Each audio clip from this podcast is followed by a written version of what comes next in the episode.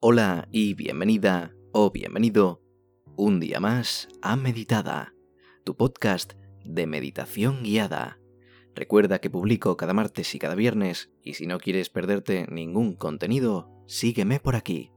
Si quieres una tabla de meditación completamente gratis, entra en meditada.com o haz clic en el link que te dejo en la descripción.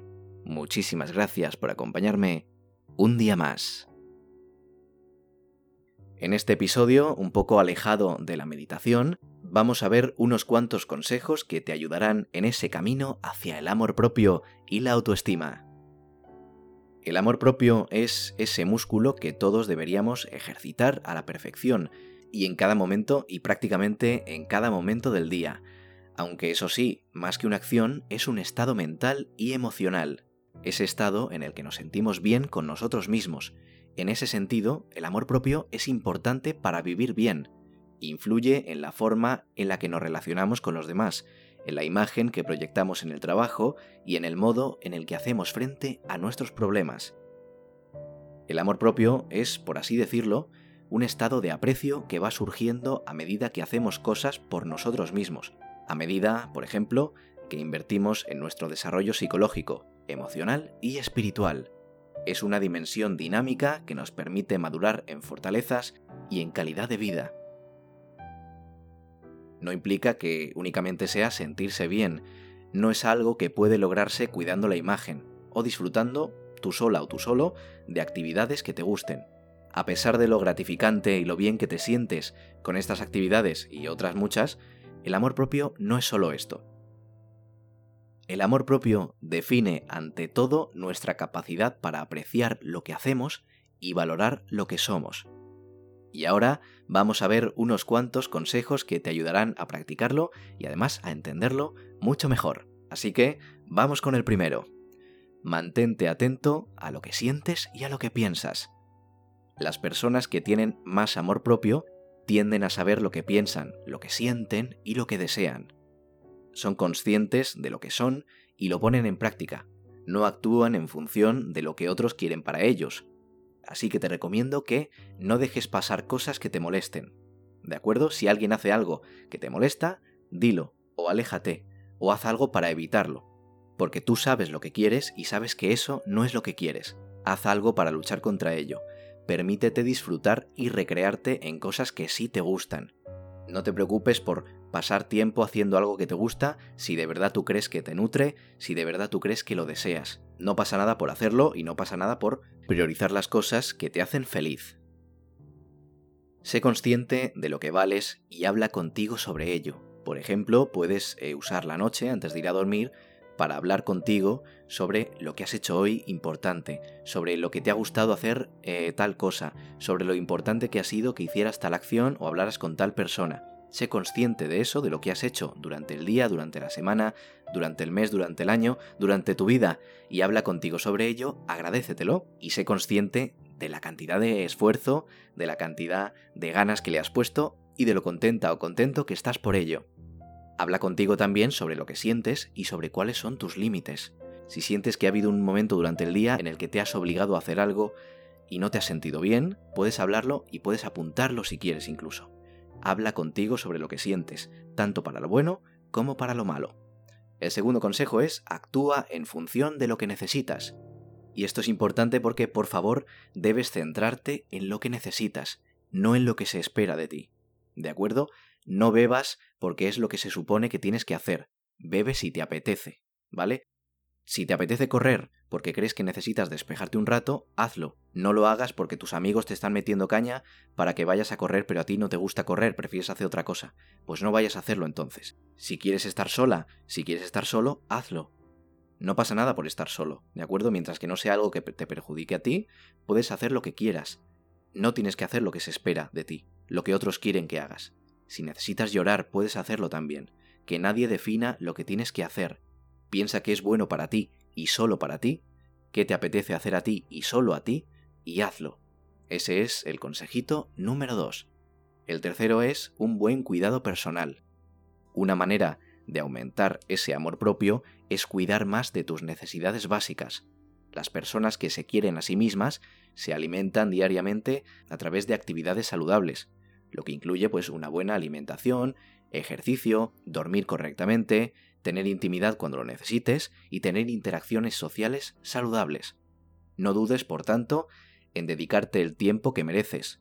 No tengas miedo de priorizarte, lo que decíamos antes. Si quieres ir a correr, porque crees que te beneficia, porque te sientes bien haciéndolo, pero hay gente, amigos, lo que sea, que por el motivo que sea, no quieren que vayas, ve a correr. Olvídate. Olvídate de ellos, olvídate de lo que se espera de ti. Prioriza lo que te apetece y lo que es bueno para ti, porque el amor propio no es egoísmo. Es un ejercicio de salud para el propio equilibrio físico, mental y emocional. El cuarto es marca tus límites. Una persona que se quiere a sí misma tiene el valor suficiente para establecer límites y para decir no a todo lo que le afecta física, emocional o espiritualmente. Y esta es sin duda una de las cosas eh, más difíciles de hacer, esa práctica que tanto nos cuesta, pero que al final es tan necesaria para nuestro bienestar, porque tan importante es hacer ejercicio, eh, comer bien, dormir correctamente, como decir que no a algo que crees que no te va a beneficiar. Porque de qué sirve ir a hacer ejercicio si luego dices que sí a algo que no te apetece, estás mal, eso te obliga a no dormir correctamente, a no alimentarte bien, a dejar de practicar ejercicio y acabas peor, ¿de acuerdo? Es por eso que hay que aprender a decir que no, y decirlo sin temor y sin reparos.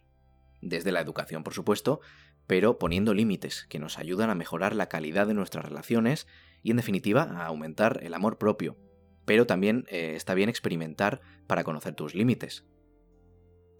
Por ejemplo, no sabes que no te gusta una cosa, no lo vas a saber si no lo pruebas. También, por supuesto, estás en tu derecho a no hacer nada que no te apetezca hacer, siempre desde el respeto a, a ti mismo, claro está. Pero está bien experimentar para conocer cuáles son. Pues esta actividad la hice, no me gustó, pues cuando se me proponga diré que no, ¿Cuál es el motivo? No me gustó, ¿vale? Pero por lo menos conoces ese límite tuyo y lo hablas contigo cada noche como hemos dicho antes.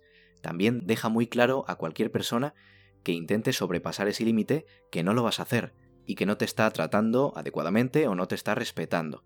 Recuerda ser lo más sincera o sincero contigo y con esa persona que puedas, siempre por supuesto como decimos, desde el respeto. La quinta es perdonarse permítete fallar. Tenemos que ser responsables con nosotros mismos, pero eso no significa tener que castigarnos, ¿vale? Porque es importante eh, también aprender de los errores. Es importante cometerlos porque podemos aprender de ellos y valorarlos como oportunidades que nos hacen humanos. ¿De acuerdo? Igual que perdonar. Perdonar es importante porque al perdonarnos nos hacemos libres, nos permitimos cometer errores.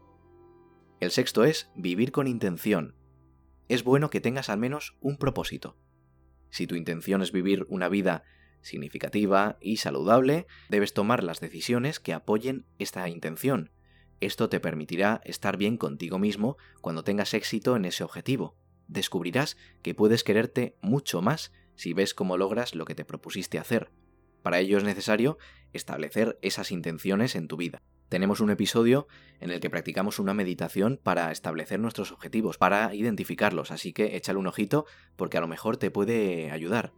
Tampoco te digo que debas volcarte al 100% durante cada día en ese objetivo, pero por poquito que sea, eso que haces durante el día que te orienta a ese objetivo, poquito a poquito, día a día, al final lo acabarás logrando y cuando eches la vista atrás verás ese recorrido inmenso que has hecho, tan bonito y seguro que te sientes súper orgullosa orgulloso. Y el séptimo, por último, es aceptar que no tienes el control de todo. Es necesario asimilar que nuestras acciones no pueden controlar todo lo que queremos, Siempre va a haber situaciones extremas que van a escapar de nuestras manos y si no lo asumimos estamos destinados a estar frustrados y a ser infelices. Por ejemplo, no podemos controlar las acciones de los demás, la incertidumbre del futuro, la economía en la que vivimos o la opinión que tienen los demás sobre nosotros. Si crees que esto lo puedes controlar de alguna forma, es hora de que cambies esta mentalidad, ¿de acuerdo? Por lo tanto, si quieres fortalecer el amor que tienes, lo ideal es que empieces a aceptar que no todo puede ajustarse a lo que tú esperas. Y está bien, de hecho. Lo bonito que tiene la vida es su capacidad para sorprendernos. Así que suéltate un poco y deja que te sorprenda. Repasamos estos consejitos, estos siete consejos, para que nos queden completamente claros. Mantente atento a lo que sientes y piensas. Actúa en función de lo que necesitas. Practica un buen cuidado personal. Marca tus límites. Perdónate, vive con intención y acepta que no tienes el control de todo.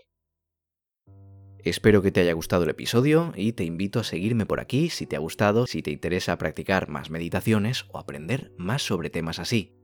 Y si quieres descargar una tabla de meditación completamente gratis, entra en meditada.com o haz clic en el enlace que te dejo en la descripción. Muchísimas gracias por haberme acompañado un día más y te mando un saludo y un abrazo. Adiós.